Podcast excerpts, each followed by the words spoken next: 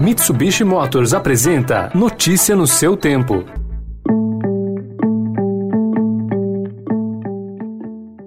Olá, seja bem-vindo, seja bem-vinda. Começando mais um Notícia no seu tempo. Esse podcast é produzido pela equipe de jornalismo do Estadão, para você ouvir em poucos minutos as principais informações do jornal. Você acompanha o programa em qualquer plataforma de streaming, agregadores de podcasts e na playlist Caminho Diário do Spotify. Entre os destaques de hoje, a pesquisa IPEC, que mostra Lula vencendo as eleições de 2022 no primeiro turno, a decisão de Gilmar Mendes, que fez dois casos contra Lula, voltarem a estar estaca zero e a falta de vacinas na capital paulista. Esses são alguns dos assuntos desta sexta-feira, 25 de junho de 2021.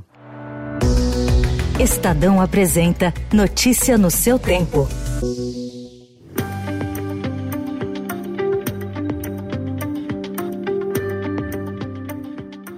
Se as eleições presidenciais de 2022 fossem hoje, Lula venceria a disputa no primeiro turno. O petista aparece com 49% das intenções de voto e Jair Bolsonaro com 23%, segundo pesquisa divulgada ontem pelo IPEC, que é o novo Instituto da Estatística Márcia Cavalari, ex-IBOP. Atrás deles estão Ciro Gomes com 7% e João Dória com 5%. Luiz Henrique Mandetta tem 3%. Segundo a pesquisa, Lula aparece em vantagem em todo todos os segmentos do eleitorado. No recorte geográfico, seu principal reduto continua sendo o Nordeste, onde tem 63% das preferências, com uma diferença de 48 pontos percentuais para Bolsonaro. A menor vantagem do petista ocorre no Sul, 35 a 29%. No Sudeste, que é a região que concentra o maior número de eleitores, o ex-presidente tem 47% e o seu principal rival, 24%.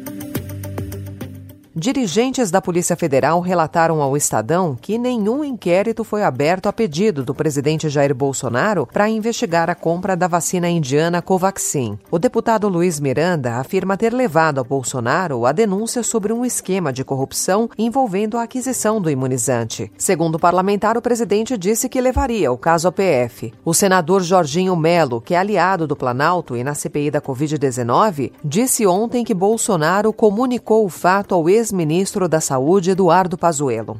Não foi adquirido nada, não foi pago um real. O presidente da República determinou, quando soube, entre diversos assuntos que esses, esse deputado foi tratar, falou alguma coisa, o presidente falou com o ministro Pazuello para verificar. Como não tinha nada de errado, a coisa continuou.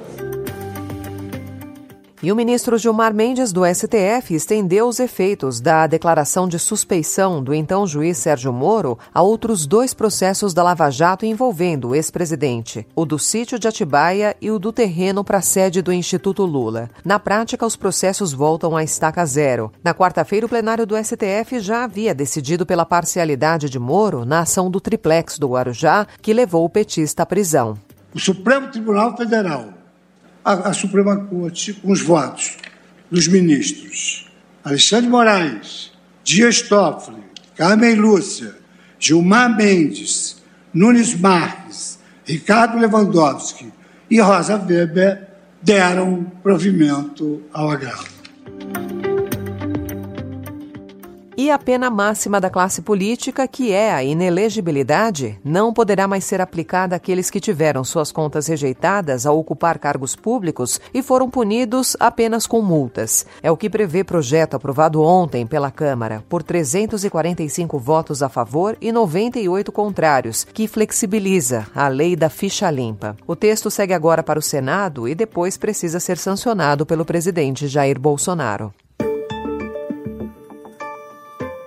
O Banco Central informou ontem que subiu de 5 para 5,8% a sua estimativa de inflação para 2021 e que passou de 41 para 74% a probabilidade de a alta nos preços superar o teto da meta de 5,25% previsto para esse ano. O BC vê uma aceleração da inflação no curto prazo, chegando a 8,5% no acumulado em 12 meses em agosto. Depois prevê um arrefecimento até o fim do ano.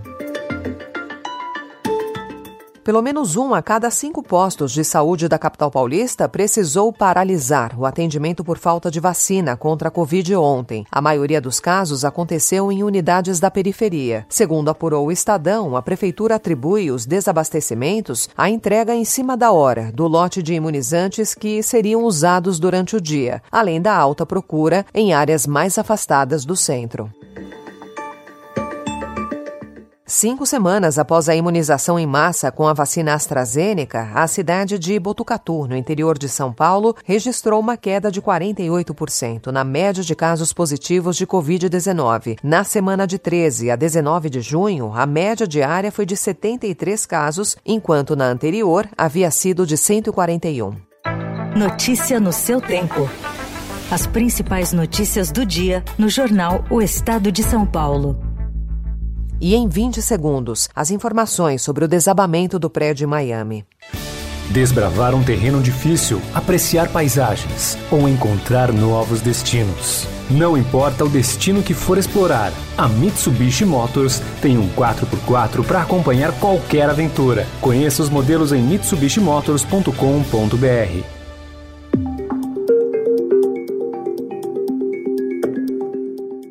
O prédio de 12 andares com vista para o mar que desabou ontem na região de Miami matou pelo menos três pessoas, segundo a ABC News. Autoridades trabalhavam com a hipótese de mais de 90 pessoas presas sob os escombros, mas não havia certeza de quantas estavam no edifício. Os trabalhos da equipe de resgate se estenderam à madrugada de hoje. A causa do colapso ainda é desconhecida.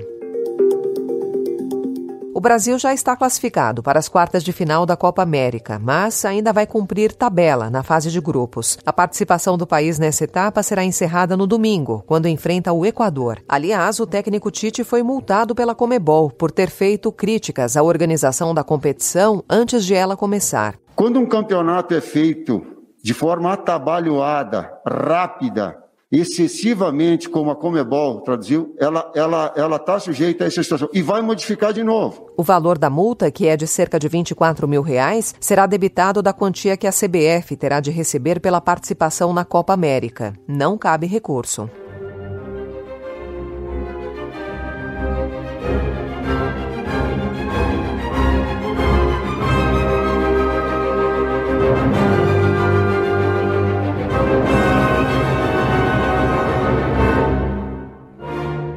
A 51ª edição do Festival de Inverno de Campos do Jordão será realizada entre os dias 3 de julho e 1 de agosto. Serão 43 concertos, todos com transmissão online e presença reduzida de público. Outra novidade é que a Secretaria de Estado de Cultura anunciou ainda a realização, entre os dias 15 de janeiro e 13 de fevereiro do ano que vem, de uma edição do evento também no verão. A agenda terá celebração dos 250 anos de Beethoven e centenário de Astor Piazzolla. Haverá também uma seleção de obras de compositoras. Encerrando Notícia no seu tempo, com apresentação e roteiro de Alessandra Romano, produção e finalização de Felipe Caldo. O editor de núcleo de áudio é Emanuel Bonfim. Obrigada pela sua companhia até aqui e um excelente fim de semana. Você ouviu Notícia no seu tempo. Notícia no seu tempo. Oferecimento Mitsubishi Motors.